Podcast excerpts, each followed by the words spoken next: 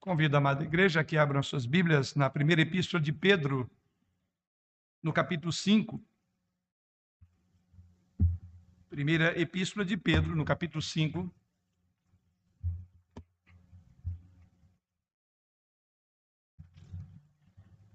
Nós vamos proceder à leitura a partir do versículo 5.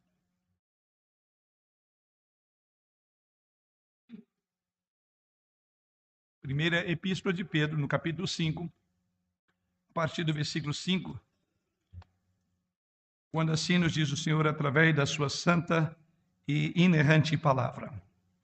Rogo igualmente aos jovens, sede submissos aos que são mais velhos, outros sim, no trato de uns com os outros, cingivos de todos os cingivos todos de humildade, porque Deus resiste aos soberbos, contudo, aos humildes concede a sua graça. Humilhai-vos, portanto, sobre a poderosa mão de Deus, para que ele em tempo oportuno vos exalte, lançando sobre ele toda a vossa ansiedade, porque ele tem cuidado de vós. Sede sóbrios e vigilantes. O diabo, vosso adversário, anda em redor, como leão que ruge, procurando alguém para devorar. Resisti-lhes firmes na fé certos de que sofrimentos iguais aos vossos estão se cumprindo na vossa irmandade espalhada pelo mundo.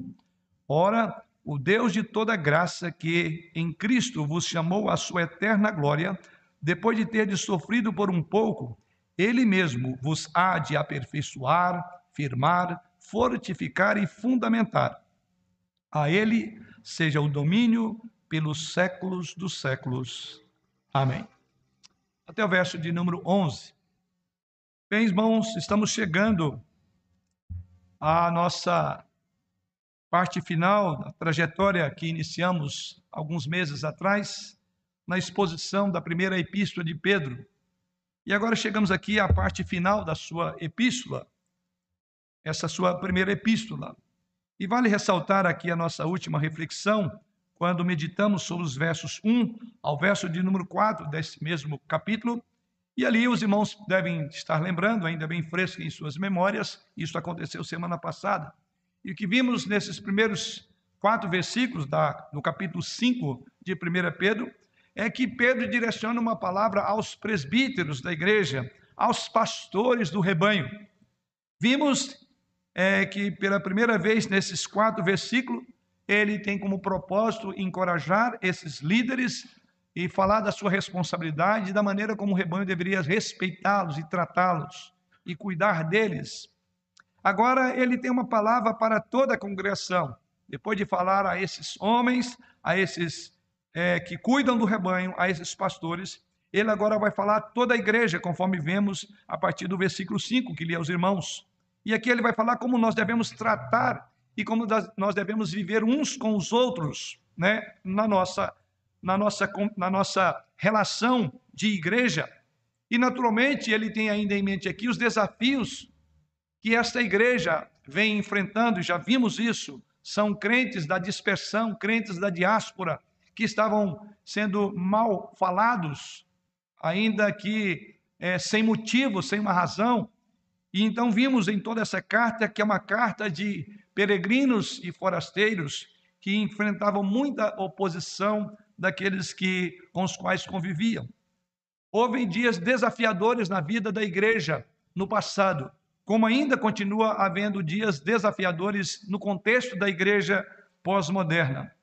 E esses versículos falam exatamente as nossas circunstâncias atuais, tanto quanto falou a igreja ou aos crentes da dispersão para os quais Pedro direciona essa carta.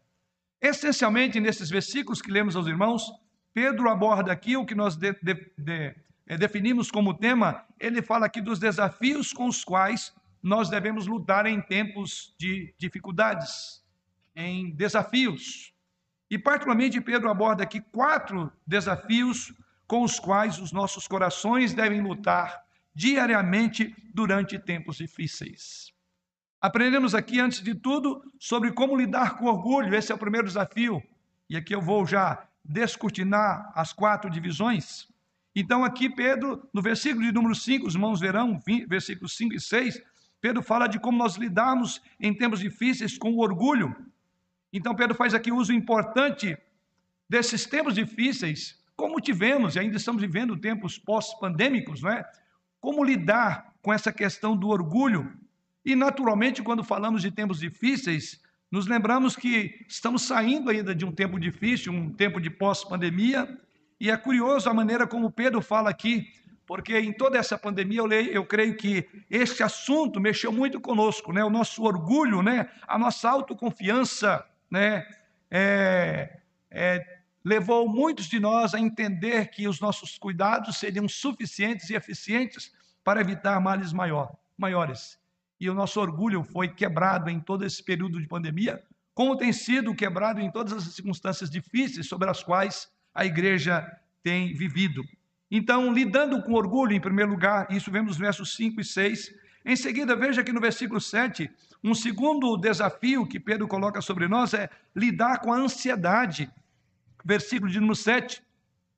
E assim a gente poderia também lembrar que, à medida que a pandemia continuou a se espalhar, Talvez muitos tenham ficado ansiosos com o seu trabalho, a sua aposentadoria, os seus pais de idade mais avançada, o seu vizinho no chamado isolamento social, na educação dos filhos, que foi é, golpeada profundamente nesse período. E certamente isso levantou um nível de ansiedade muito grande na nossa população. Talvez você esteja também ansioso, ou tivesse ansioso por ter ficado de alguma forma doente. Todos nós sabemos que a ansiedade é um inimigo e ela deve ser tratada. E aqui Pedro vai abordar no versículo 7 sobre outro elemento importante que é como lidar com a ansiedade em tempos difíceis. Em terceiro lugar, vocês verão nos versículos 8 e 9, aprendemos também como lidar com o diabo. Pedro fala que além de todos esses problemas, ainda temos o diabo. Satanás está constantemente tentando alavancar nessas circunstâncias difíceis, em benefício e contra, melhor dizendo, a causa de Cristo, ele quer trazer estragos em nossos corações, porque tempos difíceis, eles vêm entremeados também de perseguição da igreja, vêm entremeados de astutas ciladas do diabo, quando o diabo quer muitas vezes descarrilhar a nossa fé, para que nós nos naufraguemos diante das dificuldades.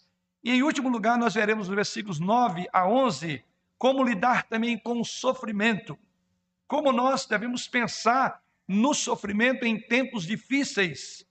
Então, esses versos, irmãos, eles nos dão orientação sobre como interpretar o sofrimento corretamente, seja lidando com provações, com orgulho, com ansiedade, com o diabo e com o próprio, com o próprio sofrimento. Então, são os quatro temas que decorrem do tema maior, desafios com os quais devemos lutar em tempos difíceis. Vamos voltar às nossas frontes mais uma vez e buscar a direção do Senhor.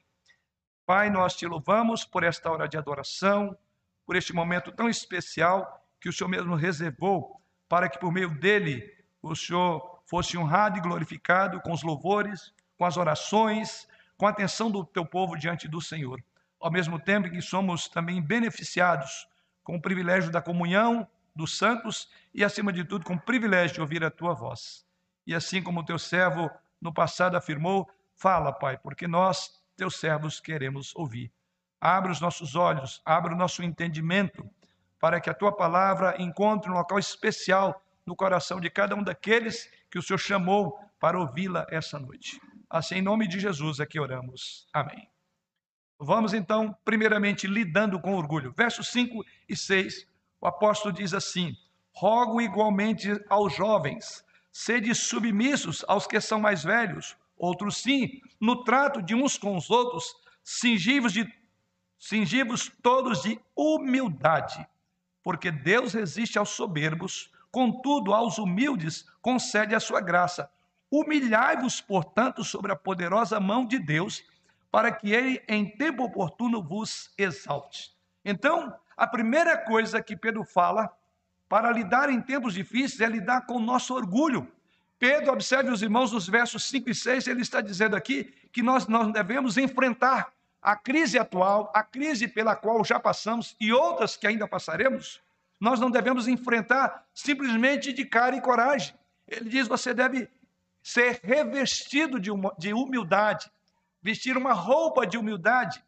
É claro que a humildade aqui não é apenas em relação uns aos outros. Aliás, o aspecto de humildade tem dois focos aqui de Pedro No primeiro deles, Pedro está falando que nós devemos ser humildes no trato de uns com os outros. Observe isso no versículo número 5, na parte final, quando ele diz: é, outro sim, no trato de uns com os outros, cingivos de todos de humildade.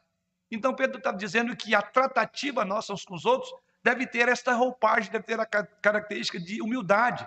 Em vez de sermos orgulhosos, em vez de querer, de querer impor a nossa ideia, o apóstolo Pedro diz: nós devemos ter humildade de uns para com os outros. Então, é a primeira ideia, como lidar com tempos difíceis, primeiramente tendo um espírito de humildade nas relações interpessoais, na relação familiar, na relação de igreja. Já não basta as dificuldades que enfrentamos no mundo lá fora, não podemos enfrentar dificuldades entre nós quanto à ideia de sermos orgulhosos. Mas, como ele diz aqui, humildade, na palavra de Pedro, cingivos, a ideia que é como vestir uma roupa de humildade. E ele diz, porque Deus resiste aos soberbos, mas, contudo, dá graça aos humildes. Mas Pedro não está apenas preocupado numa característica de humildade nas relações interpessoais da igreja. Pedro também está preocupado em que nós tenhamos uma humildade em relação ao próprio Deus. Em última análise, trata de como nós devemos posicionar-nos diante de Deus. E isso fica muito claro quando você olha comigo aí para o versículo 6, quando ele agora diz: Humilhai-vos, portanto, sob a poderosa mão de Deus. Ele diz que no trato vocês devem ser humildes uns com os outros. Mas quando você olha para Deus, ele diz: você deve humilhar, portanto, debaixo da poderosa mão de Deus. A nossa versão, ela, a, a tradução aqui, uma tradução melhor, e aqui eu não me apercebi se temos em português, uma tradução que, trad, que transmitiria a ideia, a voz a, a, a voz aqui é passiva a, de humildade. A ênfase da humildade aqui, em vez de ser traduzido como humilháveis, no versículo número 6, uma tradução literal seria mais ou menos assim: seja humilhado, portanto, debaixo da poderosa mão de Deus. Seja humilhado. Essa é a tradução melhor, que daria a ideia do que Pedro está dizendo. Então, não é uma questão ativa, mas é passivo. É sofra ação de ser humilhado por Deus, que é a ideia do texto aqui.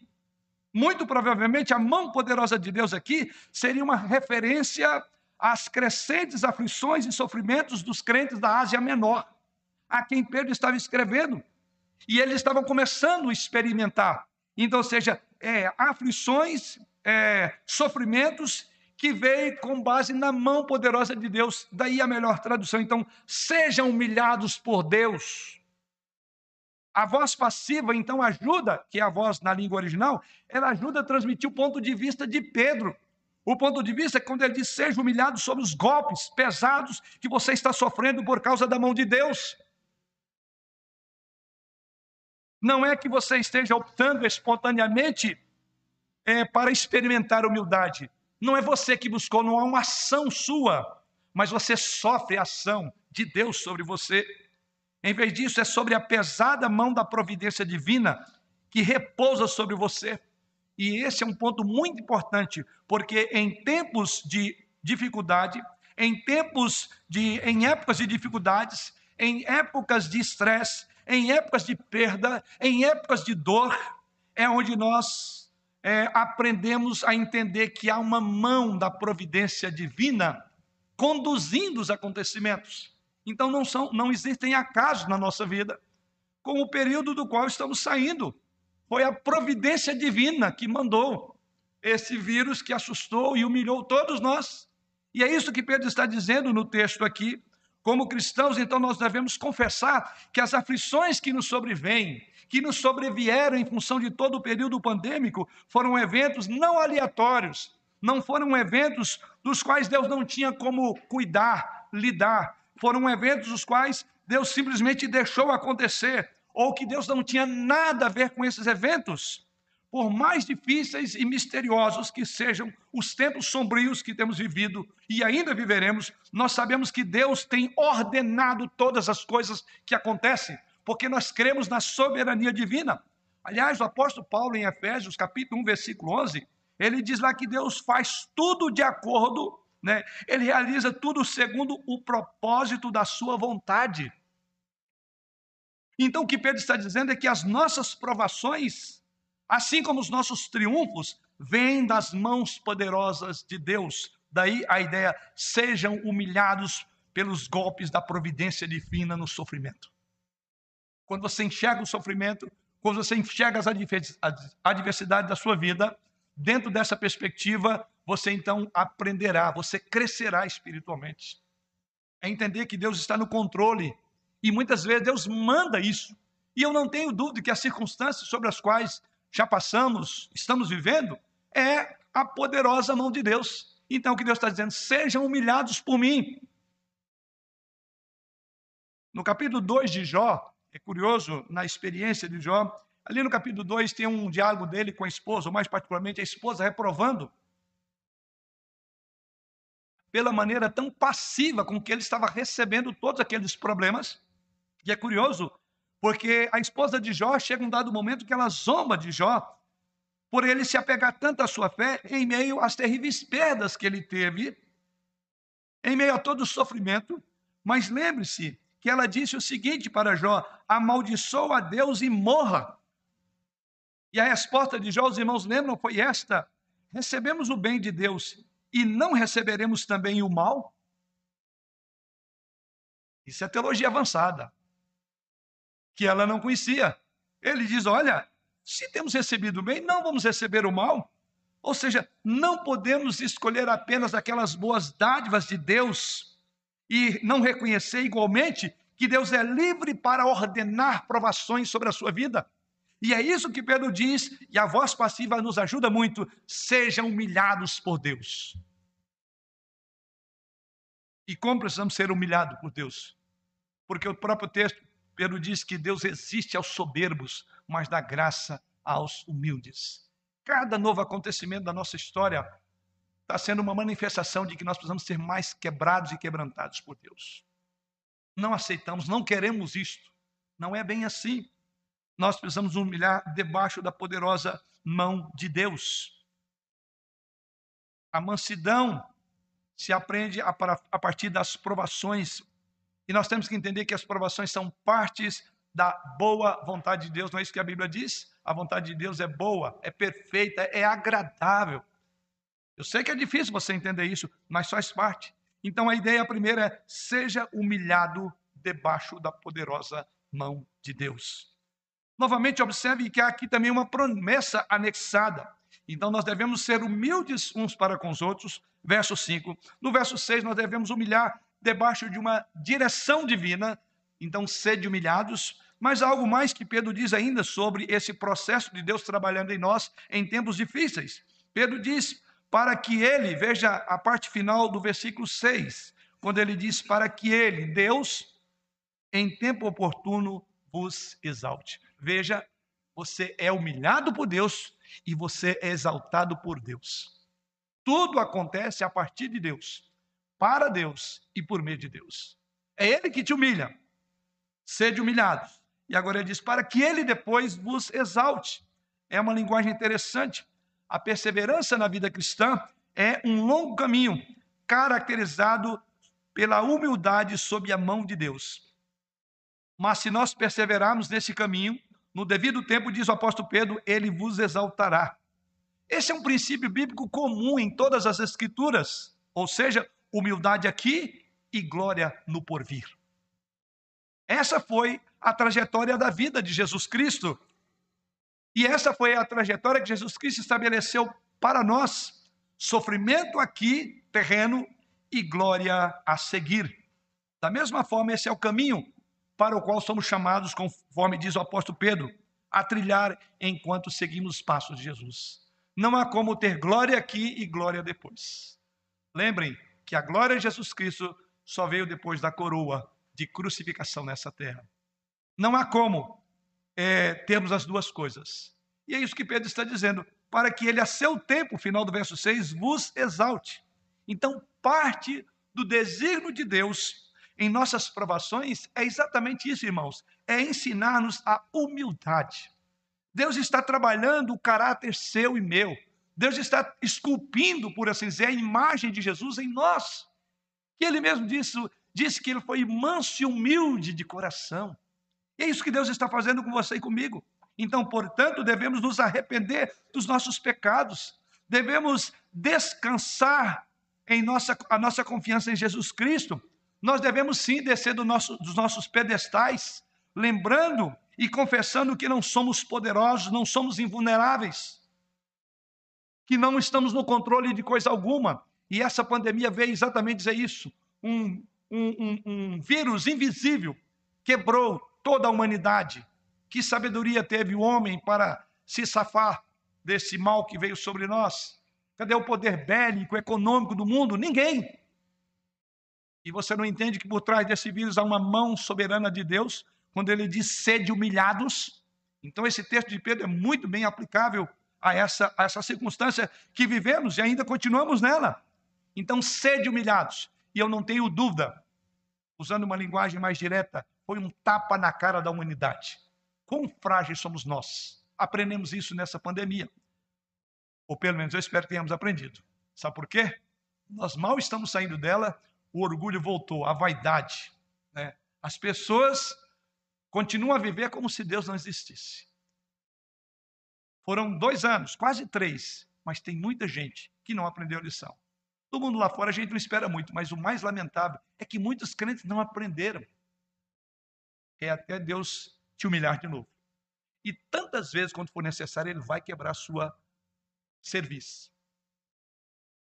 Ele vai diminuir, porque Deus tem um grande projeto de esculpir a imagem de Jesus em sua vida. Então é melhor que você se quebrante agora, porque o próprio texto diz: porque Deus resiste aos soberbos. Final do verso de número 5. Deus resiste ao soberbo. Até quando vamos ser orgulhosos? Até quando vamos declarar e proclamar a nossa independência em relação a Deus? Saiba disso, Deus resiste aos soberbos. Saiba, você e eu não estamos no controle. Deus, o Senhor, é o Deus soberano e nós devemos nos curvar diante dele. E com humildade, nós devemos reconhecer que dependemos dele. Então, primeiramente, em tempos difíceis, a primeira coisa é lidar com orgulho antes de tudo. Tempos difíceis são para Deus quebrantar-nos. Eu espero que aquilo que Deus tem feito, o coletivo nosso, e em particular, outros tempos difíceis que acho que cada um aqui tem enfrentado. Lembre, Deus está quebrantando o seu orgulho. E lembre da voz passiva, tá? para sermos mais literais no texto, né? Deus está fazendo isso. Deus está quebrando você. E se vem das mãos de Deus, é porque ele tem um plano e um propósito. E se vem das mãos de Deus, então vale a pena ser humilhado pelo Senhor, para que em seu tempo, como diz o próprio texto, Deus venha é, trazer é, a vitória sobre nós. Mas vamos agora para o verso 7. Segunda coisa que Pedro fala aqui, em segundo lugar, é lidar com a ansiedade. Veja o que ele diz no verso 7: lançando sobre ele toda a vossa ansiedade, porque ele tem cuidado de vós. Tempos difíceis são tempos em que a ansiedade sobe bastante. Em segundo lugar, então, observe que Pedro oferece uma palavra sobre como lidar com a ansiedade. Ele diz, primeiramente, nós devemos ser humilhados debaixo da poderosa mão de Deus. E aí talvez você faça a pergunta, mas como eu serei humilhado debaixo da poderosa mão de Deus? Ou quando nós vamos entender o que Deus quer para nós? Como faremos isso? Como devemos ser humildes? E aí Pedro prossegue no versículo 7 dizendo que você deve lançar sobre Deus a sua ansiedade deixar a sua autoconfiança, é deixar a sua sabedoria e lançar sobre Deus a sua ansiedade. Verso de número 7: lançando sobre Ele toda a vossa ansiedade. E ele diz: sabe por quê? Porque Ele tem cuidado de vós. A palavra traduzida aqui por lançar, lançar aqui é lançar sobre Ele a ansiedade, significa colocar a responsabilidade por algo na conta da outra pessoa ou seja, entregá-lo para ser cuidado por outro. Isso é o que significa lançar. É colocar a responsabilidade de algo nas mãos do outro. Como então lidar em tempos difíceis que a nossa ansiedade sobe? É colocar para outro cuidar, é lançar, é colocar sobre aquele que pode fazer as coisas mudar, mudarem, que é Deus. É como se curvar em humildade debaixo da poderosa mão de Deus então veja que há uma sequência lógica do pensamento de Pedro. Ele diz: deixe o seu orgulho, a sua vaidade, Porque tempos de crise, Deus está trabalhando para saber se de fato nós cremos na providência dele ou no que nós podemos fazer em relação às circunstâncias. E aprendemos nos últimos anos que nós não podemos fazer nada quando Deus age. Mas o que nós devemos fazer? Pedro diz: não fique ansioso, porque você não tem controle sobre as coisas, ao contrário, você lança sobre Deus. A ansiedade é uma, uma outra forma de orgulho, sabia disso? A ansiedade é dizer: eu não consigo confiar nas mãos de outro, porque eu consigo resolver. Ah, é? Consegue? Você já viu como é que funciona a ansiedade? Ela é uma espiral descendente. Quanto mais você se preocupa, mais você se afunda. Quanto mais você se afunda, você se preocupa e assim vai descendo. Então, a ansiedade é um tipo de orgulho, é dizer eu estou no controle da situação. E muitas vezes essa ansiedade pode se tornar uma ansiedade que leva à depressão. E isso não tem outra palavra senão orgulho, porque nós não entregamos, confiamos em Deus. Veja o que ele está dizendo. Em tempos de crise, a ansiedade sobe. E quando subir, o que, é que você faz? Lança. Jogue sobre os ombros de Deus, porque ele diz: Ele tem cuidado de vós. A ansiedade é encararmos a nossa pequena, a, a nossa pequenez. É sermos honestos, dizer: Senhor, eu não, não tenho condição de resolver isso, eu não entendo isso. Então lanço diante do Senhor todos os medos que ameaçam dominar, todas as ansiedades que enchem as nossas noites. Nós devemos dizer: não somos fortes o suficiente por causa delas. Nós não somos fortes, mas o Senhor é. Então eu quero lançar diante do Senhor. E à medida que você fica ansioso, você está dizendo: eu não vou entregar, eu ainda acho que estou no controle, eu tenho domínio. E todos aqueles que alimentam a ansiedade é uma prova de orgulho, porque não entregou a ansiedade ao Senhor. Este vírus roubou-nos, mesmo os mais capazes de nós, roubou-nos a nossa confiança. Não sabíamos quem ficaria doente, não sabíamos quando iria acabar, não sabíamos quando tratar aquela doença. E então, em vez disso, Pedro diz para colocar todo o peso, coloque todo o peso, a sua ansiedade sobre os ombros de Deus, que pode todas as coisas. Quantas vezes nós nos cuidamos, e deveríamos fazer isso sim, mas muitas vezes entendíamos que o nosso cuidado é que faria toda uma diferença. Loucura! Você sabia disso? Não foi o seu cuidado que privou você da morte. Ou não foi a falta de cuidado que fez com que muitos de nós, muitos do nosso meio, fossem para a glória?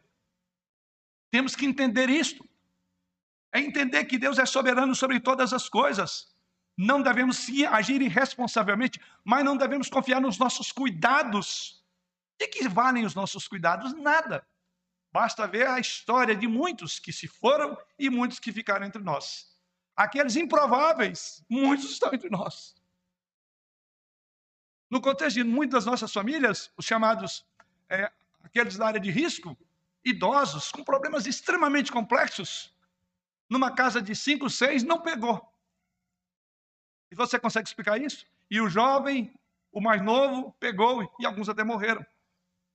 O que é que explica isso? Ah, faltou cuidado. Ou esse aqui teve cuidado demais. Não tem explicação. Porque você precisa de entender, a ansiedade, ela só é abaixada quando você confia em Deus. Lance a sua ansiedade sobre o Senhor. E então, em vez disso, Pedro diz para colocar este peso, colocar essa ansiedade sobre os ombros de Deus porque Ele é o seu Pai Celestial. E o nosso Pai Celestial se inclina com mãos abertas e diz: Dê-me estas coisas, deixe eu levar por você. Coloque tudo em minhas mãos, confie em mim com isto. Eu tenho isto comigo. É confiar em Deus. Paulo diz algo muito semelhante ao que Pedro está colocando aqui. E aqui refiro-me à sua carta aos Filipenses, no capítulo 4, versículo 6 o apóstolo Paulo faz a seguinte afirmação: Não andeis ansiosos de coisa alguma, em tudo, porém, sejam conhecidas diante de Deus as vossas petições pela oração e pela súplica, com ações de graças. Está aqui o antídoto contra a ansiedade. Em vez de ansiedade, o que fazemos? Observe os sinônimos que Paulo usa para oração, quando ele chama aqui de petições, oração, súplica, ações de graças.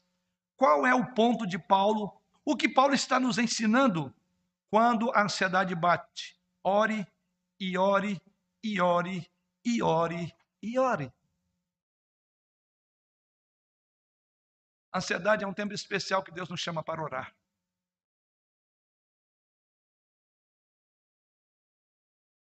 Quando a ansiedade bate no seu coração, qual é a primeira coisa que você faz? Eu preciso procurar um profissional para me ajudar. Eu tenho que ler um livro de autoajuda. Esquece que a ajuda venha do alto. Você precisa de orar, orar, orar. Isso aqui é a receita certa. Isso aqui é inspirado, viu? Paulo diz: se você está ansioso, ore. Talvez a gente fale, a oração é a última coisa que eu vou fazer. É a primeira ferramenta de poder, porque ela vem das mãos daquele que diz: lance a sua ansiedade sobre mim. E como nós fazemos isso? Orando ao Senhor. O que você faz com ansiedade? A arma bíblica para combater o medo do seu coração, correr para Deus. Lance sua ansiedade sobre Ele. Coloque os seus problemas em suas mãos. Ele é o Deus soberano que reina e tem isso em suas mãos. Você pode confiar nele, portanto, confie em Deus em tempos difíceis. Veja o que Pedro diz no final do verso 7, voltando para o nosso texto: porque ele tem cuidado de vós. Muitos de nós não têm aprendido isso. Nós desconfiamos de Deus. Nós achamos que os nossos cuidados nos ajudam. É por isso que estamos vivendo cada dia uma, uma, uma geração de pessoas ansiosas. Então, isto é um indicativo. Por que tem se multiplicado o número da ansiedade? Porque o número dos que oram tem diminuído nas quintas-feiras, nas reuniões de orações. Uma coisa está ligada à outra. Paulo diz que quando você vem a Deus, você apresenta a sua oração, a sua ansiedade e oração. Veja o que ele diz em Filipenses 4, ainda agora no versículo 7, ele diz o seguinte: E a paz de Deus, que excede todo o entendimento, guardará o vosso coração e a vossa mente em Cristo. Você está ansioso? Ore. Está preocupado? Ore. Está temeroso? Ore. Por duas razões. Na colocação de Pedro, é porque ele tem cuidado de vós. Final do verso de número 7. Na colocação de Paulo, coincidentemente no versículo 7 de Filipenses 4, ele diz lá: porque ele guardará o vosso coração e a vossa mente em Cristo Jesus. Então, em vez de ansiedade, a paz prometida. Muitos de nós não têm tido a paz do Senhor porque nós estamos procurando ela no lugar errado. Jesus quis dizer: Eu deixo a paz. A minha paz os dou não como o mundo a dá, tempos difíceis, tempos de ansiedade, é um chamamento à oração. E você experimentará a paz do Senhor Jesus Cristo. Há uma razão pela qual você pode confiar nele. Ele cuida de você. Esta é a razão. Você se esqueceu disso? Você talvez tenha esquecido o quanto você é amado. Como filho de Deus, como crente em Jesus Cristo. Lembre, querido, ele cuida de você. Você tem dúvida? Paulo e Pedro estão dizendo: Deus cuida de você. Nós temos duvidado do cuidado de Deus e achamos que para certas circunstâncias não. O que nos assombra, o nosso medo, os nossos temores são maiores do que um Deus que cuida de nós. E assim, ele ama ouvir os clamores de uma alma aflita. Primeiramente, lidando com orgulho em tempos difíceis. Em segundo lugar, lidando com a ansiedade. Vamos para o terceiro e penúltimo tópico da nossa abordagem: lidando com o diabo. Outra questão em tempos difíceis, porque a igreja vivia tempos difíceis. Então, era uma igreja onde o Pedro diz: olha, vocês precisam sair do pedestal do orgulho de vocês, entender que vocês dependem de Deus. Esse orgulho de vocês está levando vocês também a serem ansiosos, entregues sobre ele, confiem nele. E em terceiro lugar, ele diz: Mas tem algo mais acontecendo entre vocês. Veja o versículo número 8 e 9. Sede sóbrios e vigilantes. O diabo, vosso adversário, andando de redor, como leão que ruge, procurando alguém para devorar. Resisti-lhes firmes na fé, certos de que sofrimentos iguais aos vossos estão se cumprindo na vossa irmandade espalhada pelo mundo. A guerra espiritual é um assunto sério esse é o ponto que nós devemos considerar. E isso Pedro está destacando aqui. Então, em terceiro lugar, ele está falando lidar com o diabo. Porque em meio aos momentos difíceis, o diabo também está trabalhando. Como disse Pedro, ele está caminhando entre nós. Veja isso que lemos nos versos 8 e 9. E o que você deve fazer em tempos difíceis, quando além de lidar com seus próprios medos, as suas angústias, quando além de lidar com seu orgulho que está sendo provado para saber, essa dificuldade vem para quebrar o seu orgulho e fazer você confiar em Deus. Pedro diz: olha, mas por trás de toda essa cena tem alguém também trabalhando.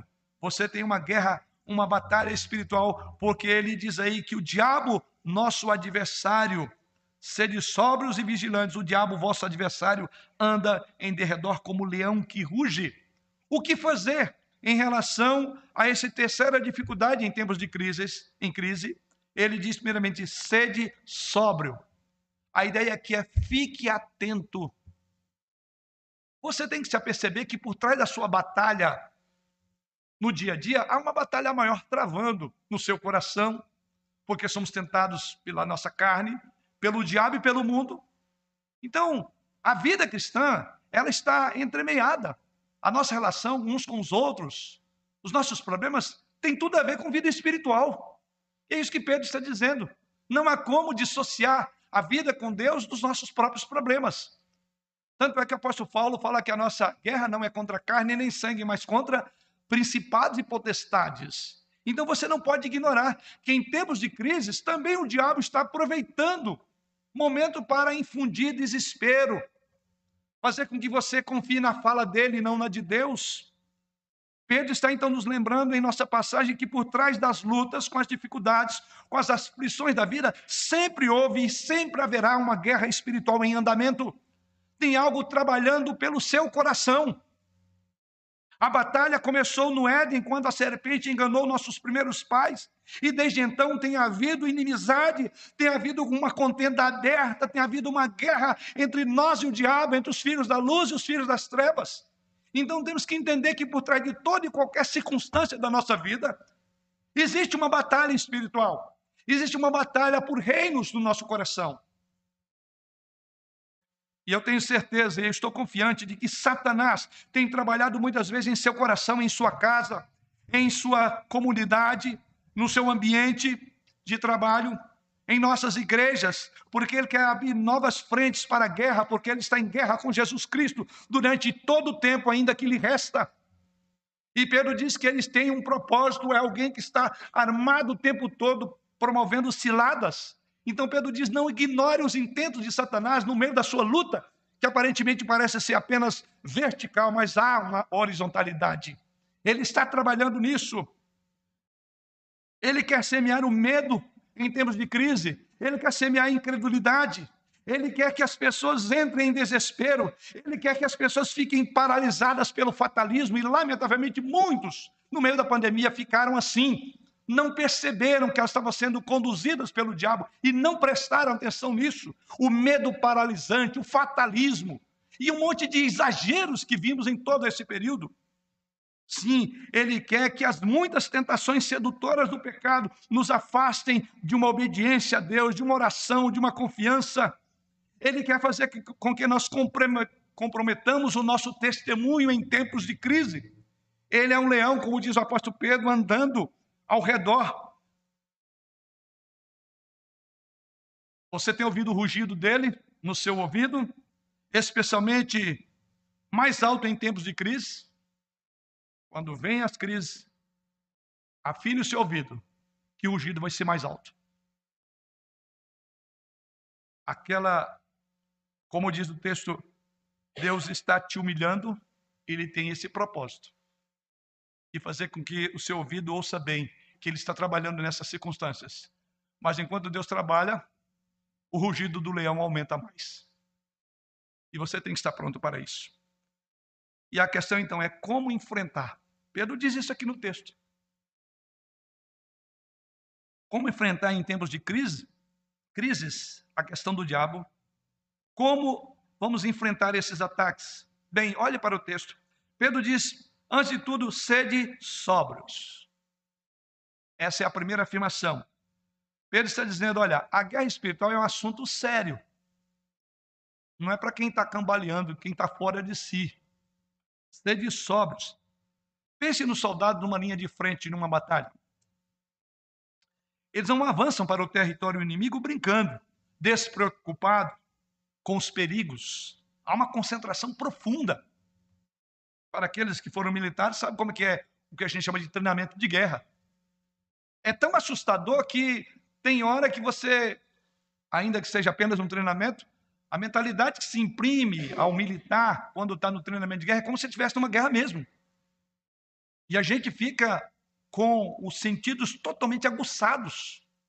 Uma batalha está sendo travada. É um simulado de guerra. Mas é assustador. Aliás, eu vi colegas de farda que se desesperaram na linha de frente. E choraram, clamaram pela mãe deles. Oh, mamãe! Estranho, né? um soldado. Mas porque é aquela concentração, aquela preocupação ao ponto de que aquele simulado parece irreal. E quanto mais parecer real, melhor os comandos cumpriram com o papel de treinar o militar. Não é brincadeira. Pedro disse ser de sóbrio. Há uma sobriedade nesses militares, nesses homens. Eles são atenciosos, eles estão olhando para o inimigo e nada poderá tirar daquilo. Eles estão constantemente cuidando um do outro na frente de batalha. Todos eles estão cientes do papel que desempenham na unidade de comando. As suas armas estão prontas. Então, essa deve ser a nossa mentalidade. E a primeira coisa para lidar com o inimigo é isso. A imagem de, que Pedro usa é de um leão rondando. Se você soubesse que um leão estava rondando você, você dormiria? Por certo que não. E é isso que Pedro quer que você mantenha o espírito alerta. E uma das artimanhas mais sedutoras de Satanás onde ele leva vantagem é exatamente fazer de conta que ele não está lá. O primeiro engano dele é esse. Quando ele consegue fazer de conta que ele não está do seu lado, ele já ocupou o seu terreno. Você já está sob o ataque dele. Então, a imagem que Pedro usa é essa: é de um leão. É como se ele dissesse: se o leão estivesse do seu lado, você não dormiria. Mas há uma segunda ideia que Pedro fala aqui para lidar. Veja o versículo 8 ainda, ele prossegue dizendo: sede sóbrio e vigilantes. Sóbrios e vigilantes. Irmãos, há um predador nos perseguindo sem sermos, sem que vejamos. E então ele diz: esteja vigilante.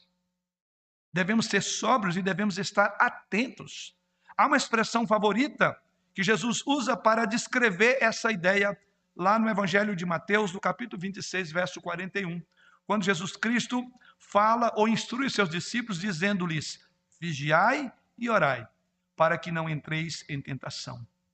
Está aqui, sobriedade, que é traduzida por vigiar e orar. Vigilância e oração andam juntas.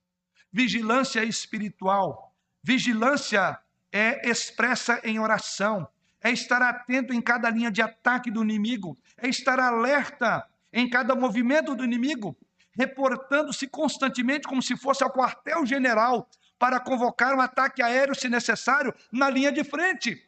Isso ele diz, é orando, vigiai e orai para que não entreis em tentação. Mas há uma terceira ideia de como lidar com o diabo aqui. Pedro prossegue dizendo: resistir-lhe firmes na fé. A terceira coisa que Pedro diz que devemos fazer em resposta às predações do diabo é resistir-lhe firmes na fé. Esta aqui é uma palavra encorajadora. Às vezes nós esquecemos que nós podemos revidar. Nós não ficamos só para tentar nos defender. Ele diz: você pode atacar ele. Ele diz: resista ao diabo. E o que vai acontecer? Ele fugirá de vós. Ou seja, à medida que você é sóbrio, à medida que você é vigilante, vigilante, você não teme entrar no terreno inimigo, porque você já tem todas as estratégias. Então, quem está dormindo, quem não tem vigilância, certamente não dará o terceiro e último passo que Pedro diz: resista-lhe firme na fé. Deus, por seu Espírito, habita em nós. Então, nós podemos vencer o pecado, a tentação e podemos cantar corajosamente Aliás, há uma fala de Martinho Lutero num dos seus cânticos, onde ele diz assim: palavra de Martinho Lutero, embora este mundo cheio de demônios ameace nos destruir, não temeremos, pois Deus desejou que a sua verdade triunfasse por nosso intermédio. o príncipe das trevas sombrio. Nós não trememos por ele. Podemos suportar a sua raiva, pois a sua destruição é certa. Uma pequena palavra, uma palavra do evangelho o derrubará. Entrar no terreno do inimigo. Você então precisa de crer no evangelho. Você precisa ser armado com a pequena palavra de boas novas e você triunfará. Somos mais que vencedores, diz o apóstolo Paulo, por meio daquele que nos amou. Sim. E grandes homens e mulheres têm lutado dignamente no campo do inimigo. Que devemos fazer então? Diga não a Satanás. Deus desejou que a sua verdade triunfasse através de nós, através de você. Em tempos difíceis, lidando com orgulho, em tempos difíceis, devemos lidar com a ansiedade, devemos lidar com o diabo e, por fim, devemos lidar também com o sofrimento. Veja o que Pedro diz nos versos 9 em diante. Resisti-lhe firmes na fé, certo de que sofrimentos iguais aos vossos estão se cumprindo na vossa irmandade espalhada pelo mundo. Ora, o Deus de toda graça, que em Cristo vos chamou à sua eterna glória, depois de ter sofrido por, por um pouco, ele mesmo vos há de aperfeiçoar, firmar, fortificar e fundamentar. Finalmente, lidando com o sofrimento em tempos difíceis. No verso 9, Pedro nos lembra, dizendo que os sofrimentos, ou os mesmos sofrimentos que hoje temos, estão sendo experimentados em nossa irmandade pelo mundo inteiro. Uma coisa que toma atenção em momentos de sofrimento é parece que você é a única cereja do bolo, só você que sofre, só você que nessa dor. Pedro quer que você não se confunda. Pedro diz: olha, há uma irmandade gigantesca que está sofrendo. Porque quando você é, superestima a sua dor e subestima a dor do outro, você está equivocado. E Pedro diz: olha, lembre que sofrimento igual que vocês estão tendo está em muita gente. Um paralelo dessa ideia está lá no Antigo Testamento, quando o profeta Elias entendia que ele era o único que não havia ajoelhado para Baal. Até que Deus falou: Você está enganado, meu amigo, tem mais sete mil. Em outras palavras, lidar com o sofrimento é entender que o sofrimento em toda a irmandade, todos passam por algum tipo de sofrimento. É bem verdade, alguns mais, outros menos. Mas Pedro diz, claro, algumas coisas com as quais você está lidando são exclusivamente suas, porque você é um ser humano único e singular. Mas a verdade é que, no fundo, os nossos sofrimentos, as nossas lutas são comuns. Não diga que você sofre mais do que os outros.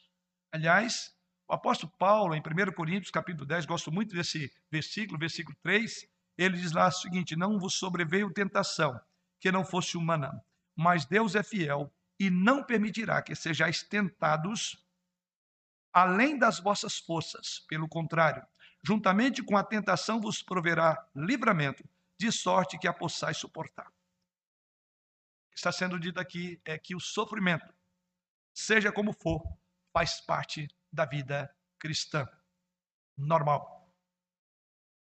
O sofrimento, seja como for, faz parte da vida dos filhos de Deus, porque sofrimentos iguais aos nossos estão acontecendo em toda a irmandade. irmandade. O que significa que isso é um consolo, é saber que você não está sozinho nisso. Você pode suportar isso você não é único. E mais o que? Que Pedro prossegue dizendo. Veja o versículo 10. Ele diz: Ora, o Deus de toda graça. Que palavra maravilhosa é essa que nós temos sempre que ouvir. Em meu sofrimento, há graça. Aliás, o texto que lemos, quando Paulo diz, né? Deus não permitirá que sejais tentado, pelo contrário, vos proverá livramento. Eu tenho dito muito isso às pessoas que pedem seus queridos. A sua dor, o seu sofrimento não é maior do que a graça. A graça de Deus sempre será maior que todo e qualquer sofrimento que venhamos passar. E Pedro está fazendo essa conexão. Ele diz: Ora, o Deus de toda graça, que em Cristo vos chamou à sua eterna glória. Ele diz: olhe para frente, olhe para cima. E você verá que o seu problema é pequeno, porque a graça veio sobre você e ela veio com base na obra de Cristo. E Cristo te chamou a uma eterna glória. O sofrimento maior ele já levou sobre si. É uma palavra que nos encoraja E você deve ser conduzido por meio desse sofrimento, crendo no Deus, como ele diz aí, de toda graça, verso de número 10. Mas ele prossegue dizendo: algo mais, não só a graça será suficiente para o teu sofrimento, mas ele prossegue dizendo: depois de ter sofrido por um pouco, ele mesmo vos há de aperfeiçoar, firmar, fortificar e fundamentar. O que Pedro está dizendo é que, olha, seja qual for o sofrimento que você experimente, não é maior do que de outras pessoas. E mais do que isso, juntamente com esse sofrimento, você terá a graça de Deus.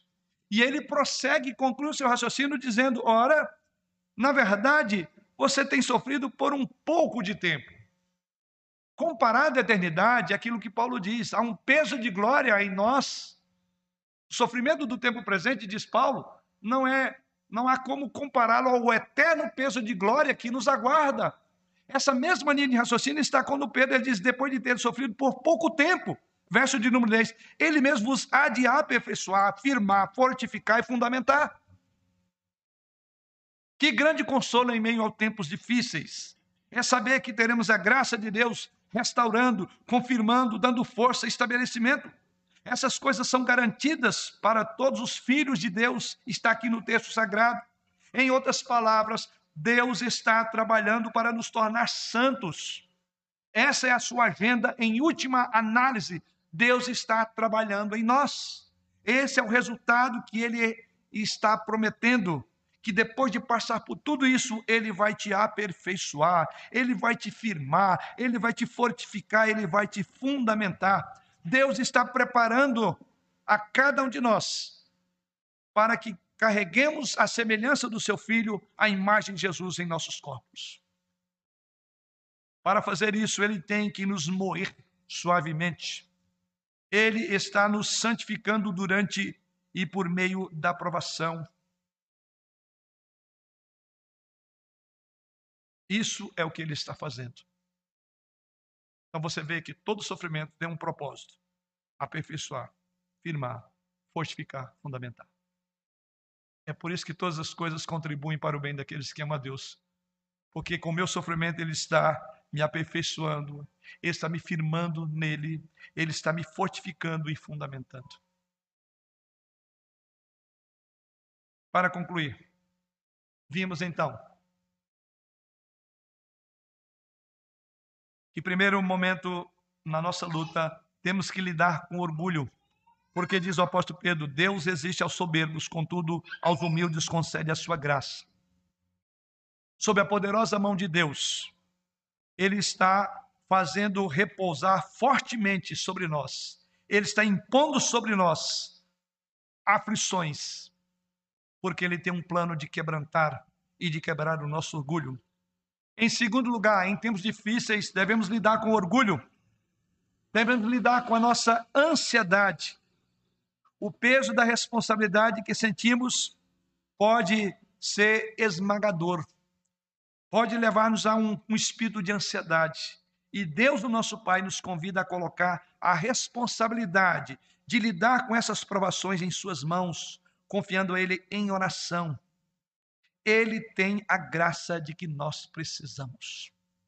A medida certa da nossa aflição, da nossa ansiedade, a resposta está em Deus, porque Ele cuida de nós. Em terceiro, Pedro diz que temos que lidar com o diabo em meio aos momentos difíceis. O diabo é um predador, mas podemos afastá-lo.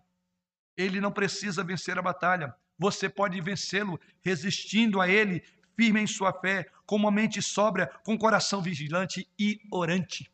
Ore a Deus.